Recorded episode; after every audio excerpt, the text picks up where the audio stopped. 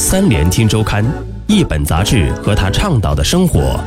三联生活周刊携手喜马拉雅，倾力奉献。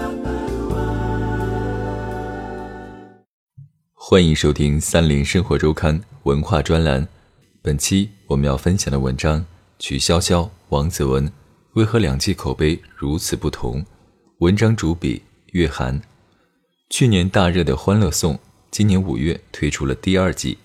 第一季播出时，因其女性主义视角和尺度适中的现实代入感，该剧收获了不俗的收视。可是，这部去年还比较受欢迎的电视剧，今年播出后口碑却似乎大不如前。为何两季口碑如此不同？当这个都市女性故事被第一次推到荧幕前的时候，很多观众，特别是北上广的白领女孩。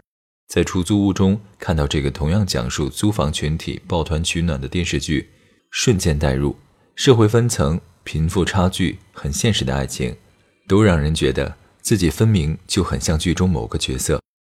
时隔一年，人们期望更高了，却发现第二季的角色人设和剧情都没有得到更合理的推进，上一季引线的漏洞因此被放大了。或许很多人已没有时间去重温一次纯粹。只是有代入感的故事。剧中五个女主同住在一栋公寓的二十二楼，被观众称为“二十二楼舞美”。刘涛饰演的安迪是一个海归，华尔街精英，代表大都市中处于中高阶层的金领，物质生活优越，但是自小有家族精神病的阴影，因此一直认为和数字打交道才是最安全的情感体验。直到回国后，他阴差阳错的和二十二楼四个女孩子打成一片，才渐渐开始体会到烟火气之可贵，结交了朋友，开展了爱情。王子文扮演的曲筱绡在剧中是一个典型的富二代，长得美又多金，不学无术，没有文化，却意外钟情了知识分子赵医生，由此引发出一系列的如何显得有文化之旅。他在剧中敢爱敢恨，时常为姐妹出头的义气举动。是这个人设取得群众基础的重要原因。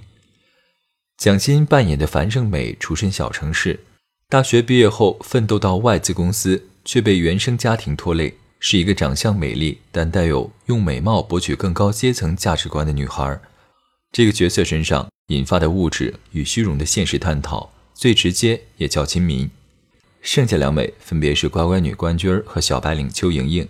原著中，他们属于那种相貌平平、资历一般的普通人，他们身上被设置的一系列情节也非常接地气，是现实中一个刚到大城市的普通女孩都会遇到的种种问题。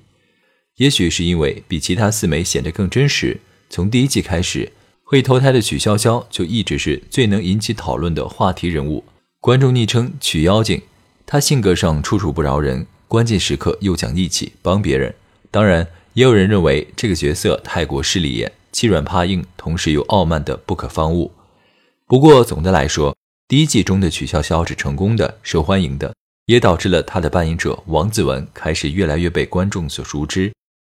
第二季以来，却感觉曲筱绡这条线比上集弱，一直不温不火，都是一些和赵医生、王凯秀恩爱的对手戏，或在节假日奔赴国外谈生意，以显示富二代也很努力。刁蛮千金这种角色在西方电视剧中也不少见，《老友记》中的 Rachel，《绯闻女孩》中的一众女主，还有《破产姐妹》中的凯若琳。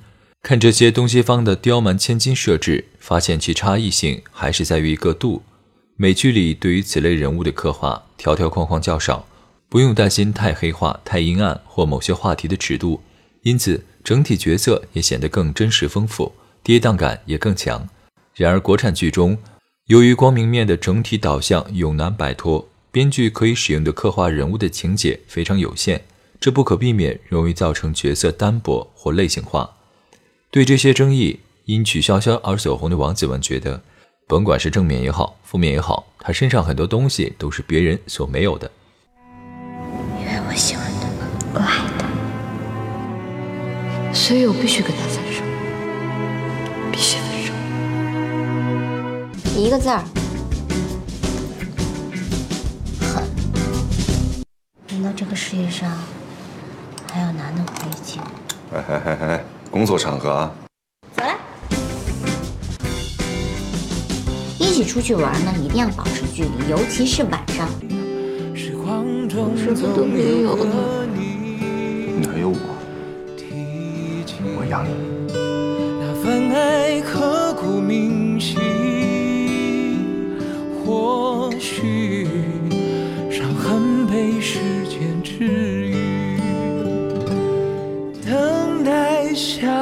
次轮回。真替你高兴。二十二楼见。